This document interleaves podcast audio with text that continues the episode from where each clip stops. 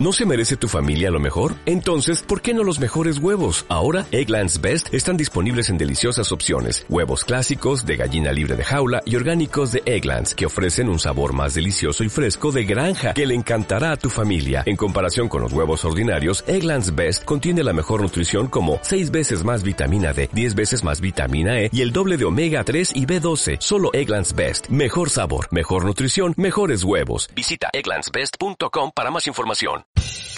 Bienestar, alimentación, equilibrio.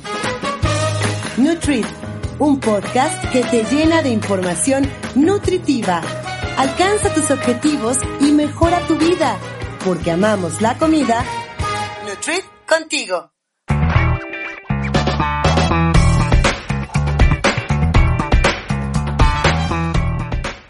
¿Qué tal amigos de Nutrit? Estamos en un episodio más de este podcast que les enseña a comer y también que como en cada episodio les decimos que deben de activarse, deben de descansar. Pues hoy vamos a hablar acerca de los suplementos que ocupa la gente cuando hace ejercicio justamente. Pero antes de eso, quiero um, añadir un dato muy importante, porque hace unos días se celebró el Día Olímpico. El Día Olímpico se introdujo en 1948 para conmemorar el nacimiento de los modernos Juegos Olímpicos que se celebra el 23 de junio. Esto se instruyó en 1894 en la Sorbona de París y el objetivo es promover la práctica del deporte en todo el mundo independientemente de la edad, género o habilidad atlética. Los deportistas olímpicos han sido una fuente de inspiración y motivación durante estos duros momentos gracias a su energía y positividad. Sus entrenamientos en casa nos han ayudado a mantenernos activos y durante el confinamiento hemos seguido sus historias porque ellos comparten en Instagram o en Facebook, eh, pues ya saben, todas estas historias que son como de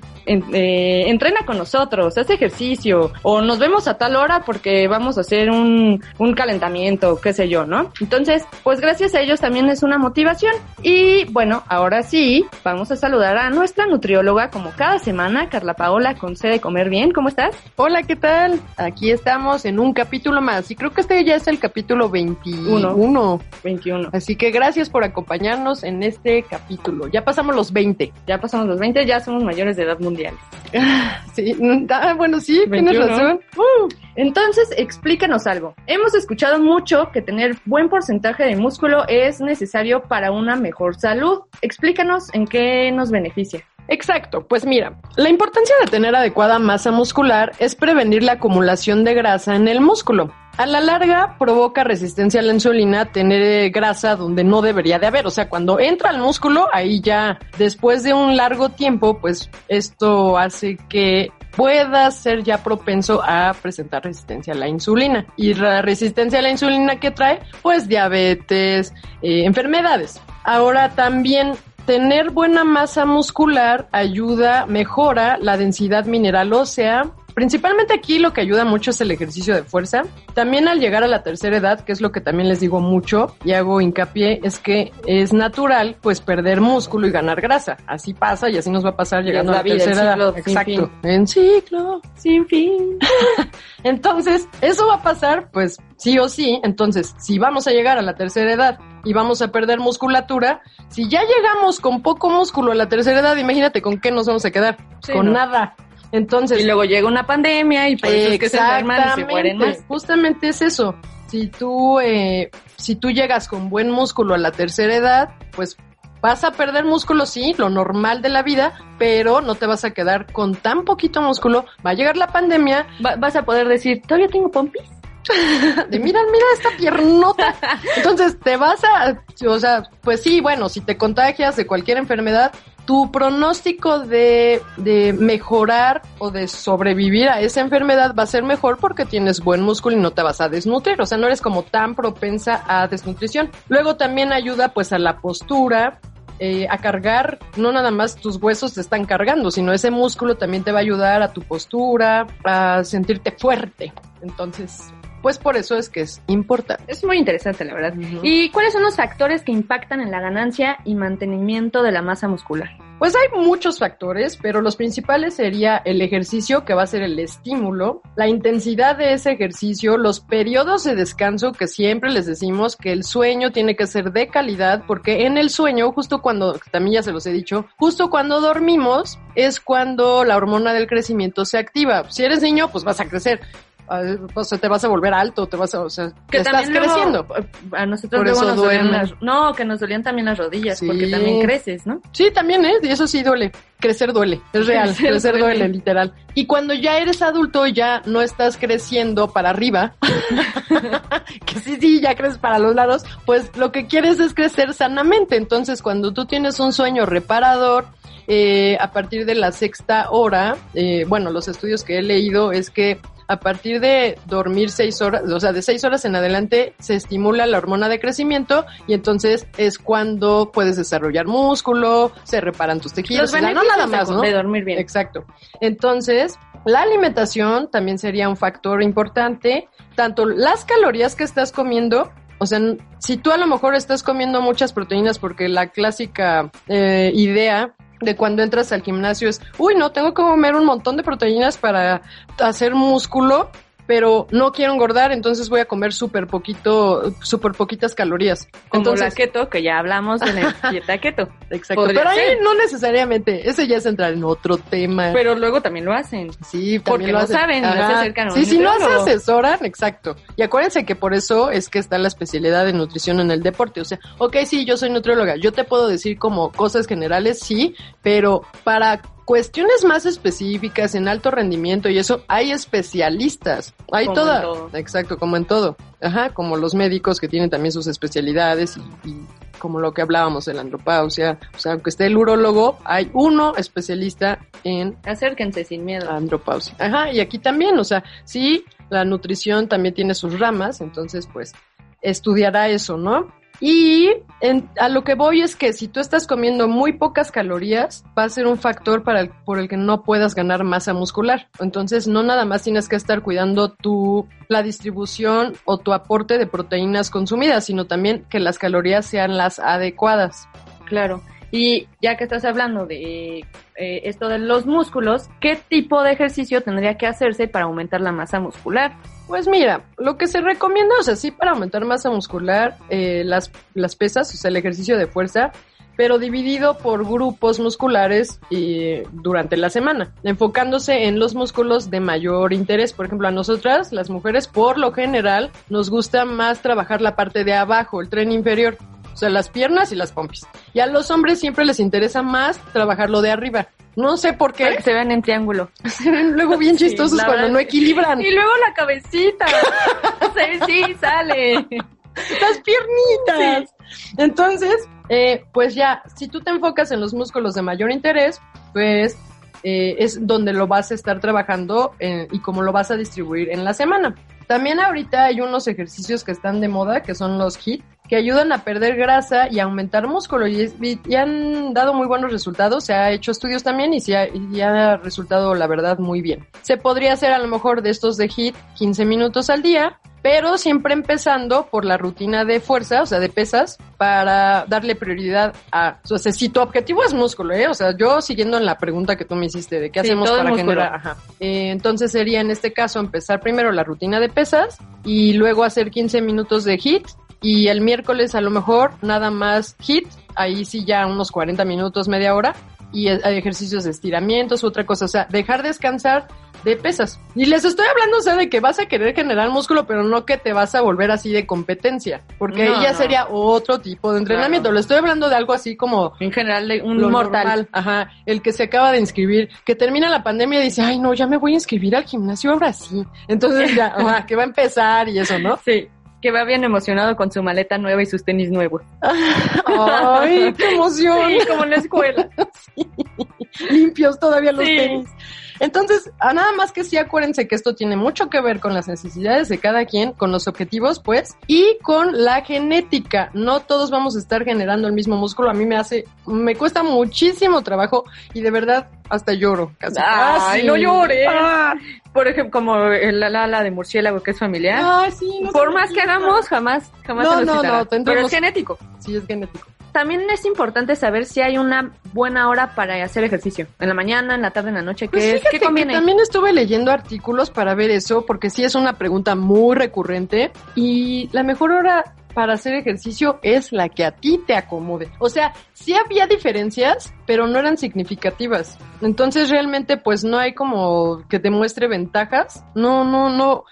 Yo creo que aquí con que hagas ejercicio ya te das por bien Sí, el servido. chiste es moverse. Por ejemplo, nuestro papá siempre dice, pues con que bailen, bailen, a ver, baila. una música, una No salsa y necesitas baila. ir, baila. Y la verdad es que sí, Y bueno, es sí, pero ese sería cardio, ¿eh? O sea, sí vas a bailar, No va a pero ser no vas a músculo. estar generando Bueno, músculo. puedes hacer músculo con, con ritmo. Sí, pues ya ves que hay ejercicios en donde con tu propio peso, o sea, te ponen ahí ritmos latinos y ya estás haciendo con tu fuer- con tu propio peso, pues ejercicios para, a lo mejor fondos para los tríceps, ¿no? Y ya, como que el Y uno, fondo, fondo, fondo. Ah, ese fondo no, fondo, fondo, ese no. Bueno, Entonces, eh, sí, o sea, sí hay, sí tiene razón mi papá, pero que quede con- claro que con metiéndole, no vamos a... metiéndole unas pesas. Ándale, unas mancuernas, unos pesas, unas polainas, Ajá. y entonces ya estás bailando cha cha cha, pero a lo mejor ya moviendo más tu Con dos kilos encima. Ajá. Entonces, pues realmente la hora que ustedes les acomode, aparte hay gente que tiene horarios muy raros en sus trabajos, entonces, sí, bueno, tú, Sí, va, va a depender. ajá, un día vas a hacer en la mañana, al día siguiente en la noche, no importa, pero haz, porfa. Y que también tal vez no nos sintamos cansados, ¿no?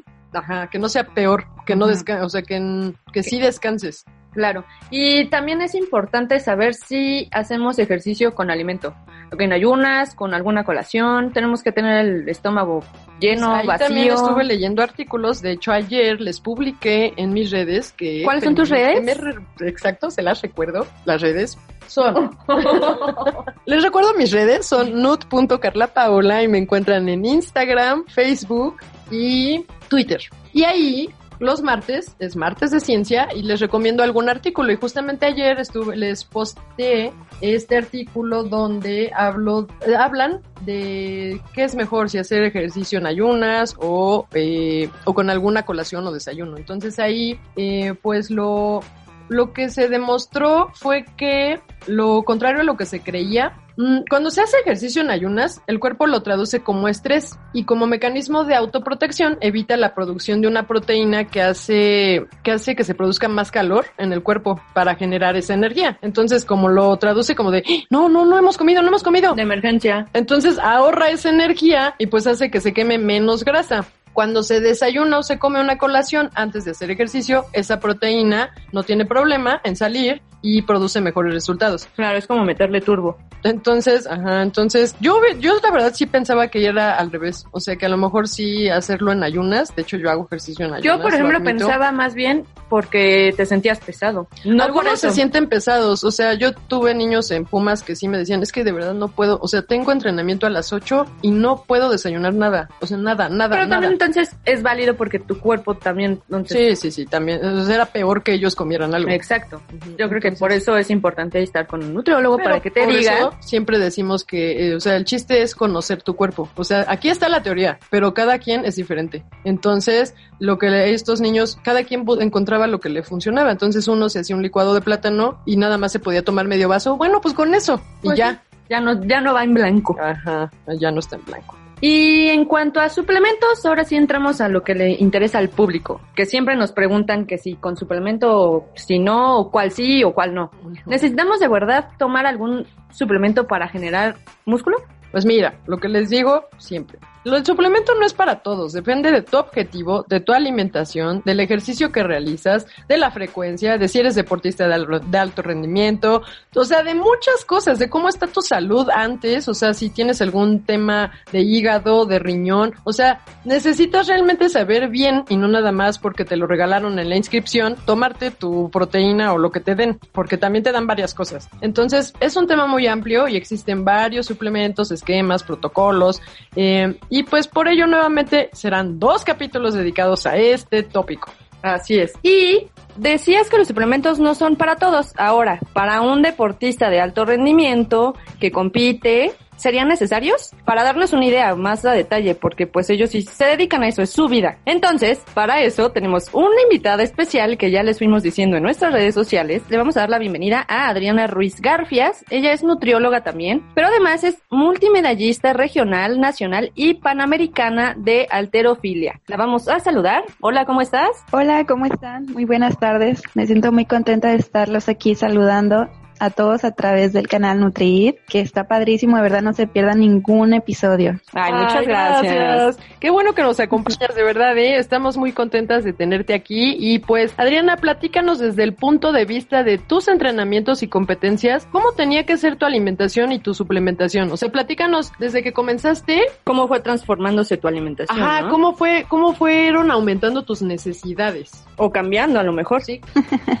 bueno, está bien. Bueno, para empezar quiero compartirles que yo, yo empecé a levantar pesas a los 11 años. Entonces, pues estaba muy chiquita, ¿verdad? Estaba entrando a, la adolescencia. Entonces, cabe mencionar que estaba muy flaquita y pues iba, iba empezando. Entonces, el estímulo del deporte me abrió apetito y obviamente empecé a moldear mi cuerpo al estilo de los cuerpos de los pesistas. Entonces se fue incrementando pues la cantidad de proteína que consumía, porque la verdad antes de eso pues comía poquito, ¿verdad? Comía más carbohidratos, este, más verduras, pero la proteína no era así como que tan importante en el, en el caso de mi deporte. Y pues otra cosa que quiero comentar es de que en mi deporte, alterofilia o levantamiento de pesas, pues este competimos por divisiones, divisiones de peso. Entonces tenemos que pesar eh, cierta cantidad de kilos. Todo el tiempo tenemos que estar en forma, tenemos que estar dentro de nuestras divisiones, a veces podemos pasarnos de peso, entonces implica en la mayoría de, los deportistas que hacemos este deporte estar en régimen alimenticio estricto. Y bueno, regresando a,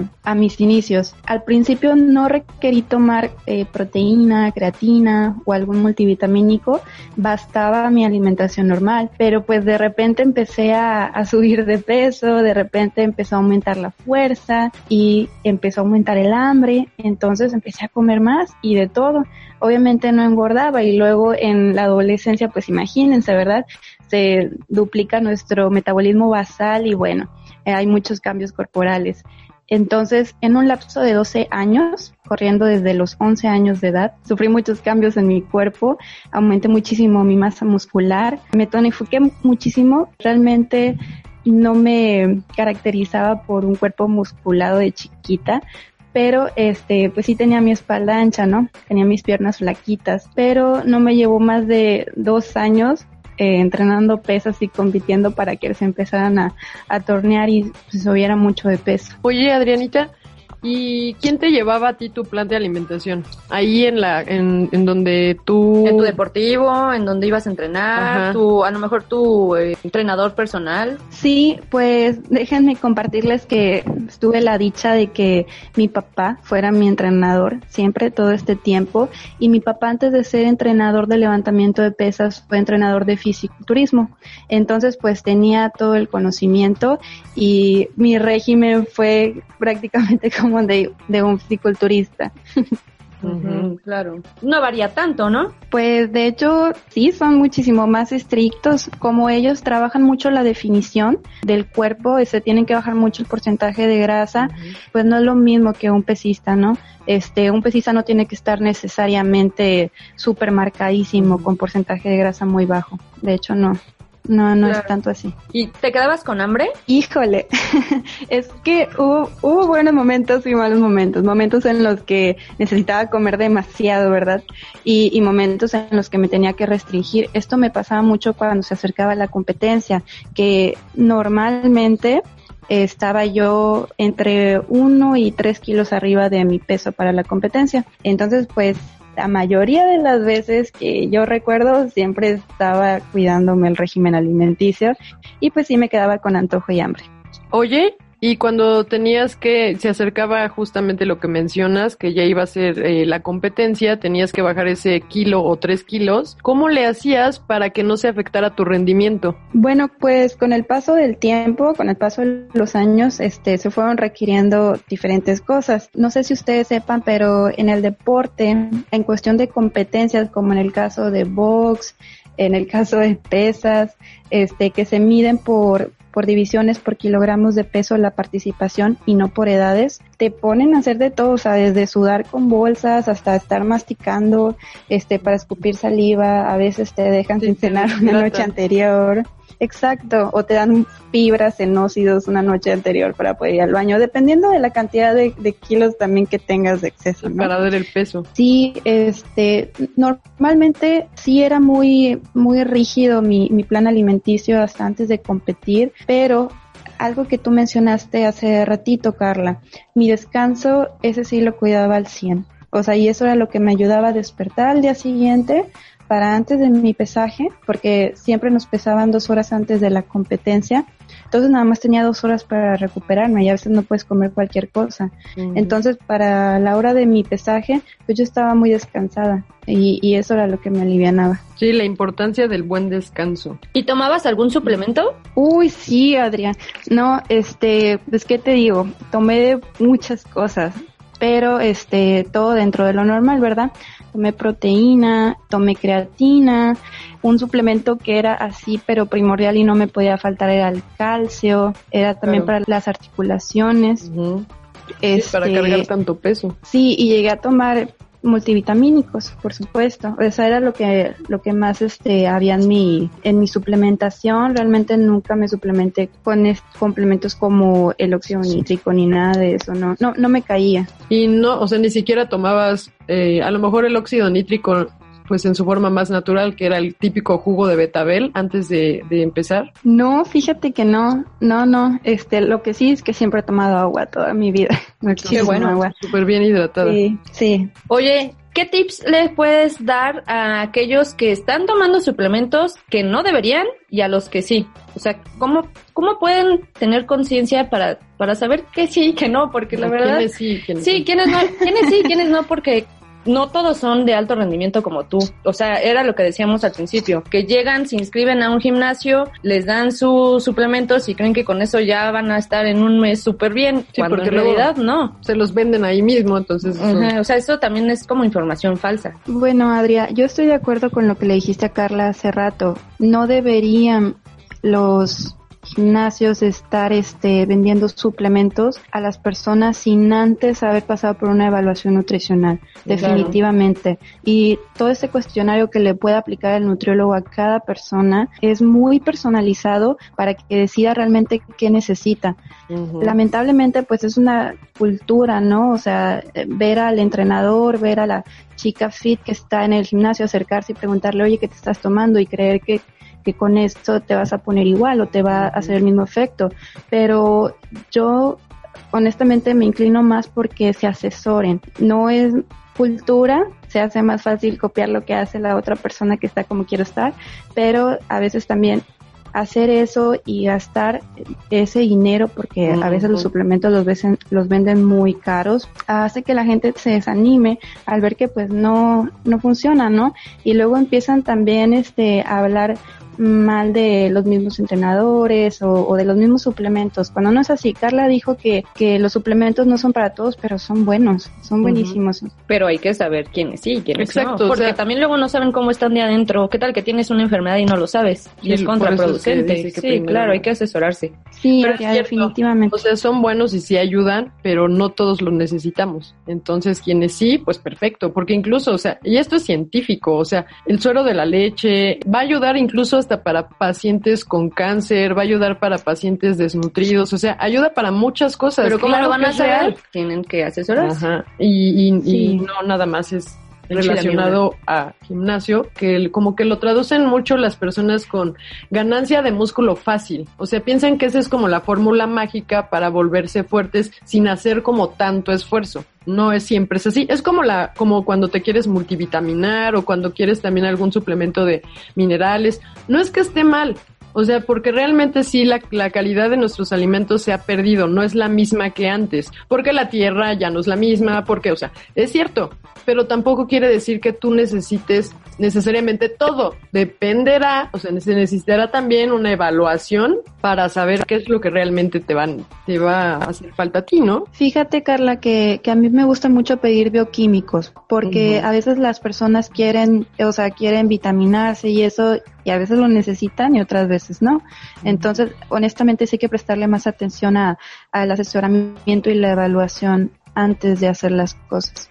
Sí, definitivo, porque ah, incluso, o sea, no nada más para vitaminarse, sino para saber también el porcentaje de proteínas o los gramos que le vas a dar por kilogramo al paciente. Si tú no ni siquiera pediste un examen general de orina, pues estás también, o sea, tú te arriesgas. O sea, digo, claro que cuando haces tu, tú levantas tu historia clínica nutricional, pues ahí tienes eh, historia tanto de su familia como antecedentes personales patológicos que te pueden dar indicio de si tuvo alguna vez cálculos o si ha eh, tenido algún problema, en tanto hepático como renal. Más o menos te puedes ir dando pistas, pero no hay como tener bioquímicos, definitivamente. Claro, claro.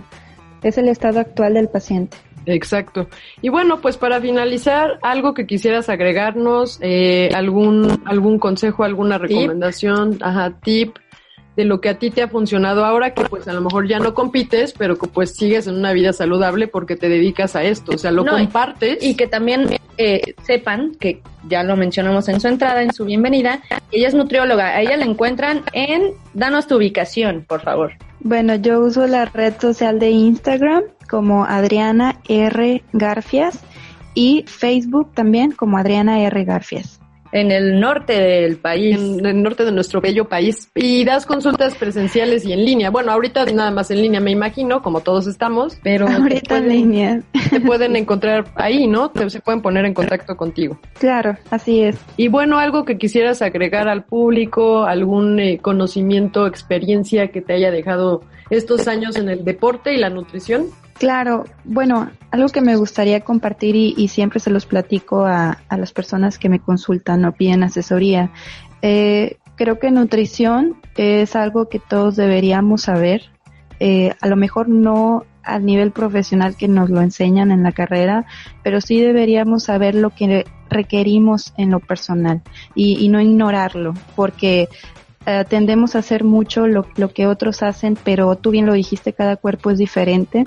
Entonces, algo que a mí me gusta mucho hacer en, mis consultas es eh, educar a las personas a que experimenten esos cambios consigo mismos y dejarles claro que nadie va a comer igual que esa persona hasta que logre esa salud y ese objetivo, pero únicamente con lo que le funciona. ¿Sí? Que, que no a todos les va a funcionar la el mismo plan. Entonces, eh, eso es un mensaje que siempre les doy. Lo hemos logrado con algunas personas, lo han entendido bastante bien, pues hay otros que, que a lo mejor no quieren, ¿verdad? Pero la misión es compartir ese mensaje, no, no ignorar nuestro cuerpo, cómo funciona, lo que requerimos, comer, el balance me encanta enseñarlo, no que dependan de mí, sino que aprendan por sí solos. Exactamente, esa es nuestra misión. Es el objetivo. Nuestra misión es la nutrieducación. Exactamente. Pues muchísimas gracias, gracias por haber tomado el tiempo para esta videollamada, para contestarnos nuestras dudas, para que la gente te conozca. Muchas gracias y espero que pues nos escuchemos en otro episodio. Exacto, seguiremos invitándote, por favor, si es que quisieras. Sí, muchísimas gracias. Fue un gusto haber platicado con ustedes el día de hoy y voy a seguir esperando más podcasts de su parte porque están buenísimos, hay muy buen contenido. Me alegra mucho que estén compartiendo esto para las demás personas. Muchísimas gracias. Bueno, pues recuerden sus redes sociales y ahí pues pueden contactar también. Ella, digo, tiene mucho más experiencia en cuanto a la nutrición del deporte porque lo vivió desde dentro. Exactamente. Gracias a Adriana. Y bueno, como comentábamos acerca de la importancia de la salud muscular en la tercera edad, vamos con José Luis para que nos platique de unos ejercicios para esta etapa de la vida. Vamos, José Luis.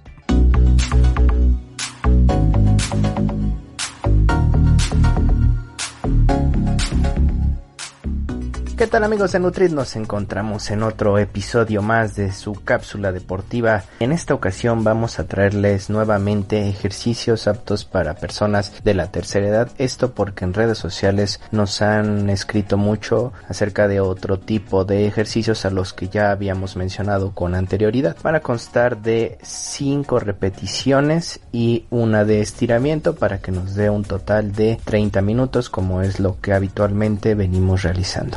El primer ejercicio vamos a necesitar que usted haga una pelota o con un globo o con una funda le ponga semillas o le ponga algo que implique peso. Esto para poder realizar nuestros primeros dos ejercicios. El primer ejercicio usted se va a sentar en una silla, de preferencia de que sea de madera, que tenga el respaldo muy firme porque con el esfuerzo este se pueda doblar y para evitar lesiones mejor que sea firme usted va a agarrar el costalito o, la cosa que esté usando que genere peso y vamos a hacer alternados durante 5 minutos. Vamos a levantar con la mano derecha 5 repeticiones, con la mano izquierda 5 repeticiones y hacia adelante vamos a hacer del pecho hacia adelante otras 5 repeticiones. Esto va a ser por 5 minutos. Como les dije, en este ejercicio va a tener tres variantes, 5 repeticiones hacia la derecha, vamos a tomar el costal del hombro hacia arriba, luego con la mano izquierda vamos a hacer el mismo movimiento y finalmente hacia adelante vamos a llevar con ambas manos el artefacto que ustedes estén usando esto por 5 minutos va a ser algo desgastante pero esto nos va a ayudar a tener mucha movilidad en los brazos que es lo que principalmente quiero trabajar el día de hoy para nuestro siguiente ejercicio, usted va a lanzar el costal hacia los lados. ¿Cómo es esto? Usted va a llevar primero, va a estirar los brazos en forma de que haga una T y va a intentar lanzar el costal hacia el otro brazo. Esto con el fin de que usted empiece a generar fuerza en sus tríceps. Lo va a lanzar, lo va a recibir con el otro brazo y va a hacer lo mismo. Esto lo va a realizar por 10 repeticiones. La siguiente variante, vamos a seguir sentados. Como tipo saques de banda, usted va a tomar el costal con ambas manos, lo va a llevar totalmente hacia atrás hasta donde usted pueda o que le permita su movilidad y luego posteriormente lo va a llevar hacia arriba lo más alto posible. Es decir nuestro movimiento va a ser flexiones de arriba hacia atrás. Entonces quedamos. En esta segunda variante vamos a realizar primero los lanzamientos del costalito de un brazo a otro y finalmente vamos a llevar el costal de arriba hacia atrás. Todo esto nos va a servir para fortalecer el tríceps y el bíceps. Nuestro tercer ejercicio ya no vamos a requerir por el momento el costal y vamos a trabajar las piernas. Van a ser 5 minutos intensos porque el ejercicio que viene es que usted va a pararse y va a regresar a sentarse pero estirando una pierna. Esto le va a generar un poco de dolor en los muslos pero así lo va a realizar alternado. Se para, estira la pierna y se sienta. El fin de esto es trabajar totalmente los muslos por 5 minutos. El cuarto ejercicio vamos a hacer únicamente movilidad. Con el mismo colchoncito lo va a poner en la nuca y va a realizar flexiones primero laterales, es decir, nos vamos a ir hacia la derecha y hacia la izquierda. Estos van a ser laterales, como le estoy diciendo, pero con el costal bien firme en nuestra nuca. Y ya para finalizar, nuestro último ejercicio nuevamente vamos a trabajar la pierna y vamos a poner el costal en nuestros pies. Vamos a sostenernos con la partes que están abajo de la silla y vamos a tratar de elevar ambos pies de tal forma que también se trabajen un poco los muslos, un poco los gemelos. Con este movimiento simultáneo, ambas piernas juntas, vamos a levantar y vamos a regresar. Esto va a ser por 5 minutos, va a ser intenso, va a sentir mucho más que dolor, va a sentir un piquete en los muslos, pero eso quiere decir que está trabajando de una buena forma. Y amigos de Nutrit, estas fueron nuestras 5 repeticiones del día, nuestras variantes para que usted no tenga pretexto y pueda realizar ejercicio aunque sea sentado. Eso es lo primordial de estos ejercicios porque no hay pretexto. Si usted ya tiene muy poca movilidad puede realizarlo dentro de su casa con una silla teniendo apoyo y va a quemar las calorías necesarias y lo primordial le va a dar movilidad a su cuerpo. Carla Paola, esta fue la cápsula del día y nos escuchamos para la siguiente semana. Pero recuerden, Nutrit contigo.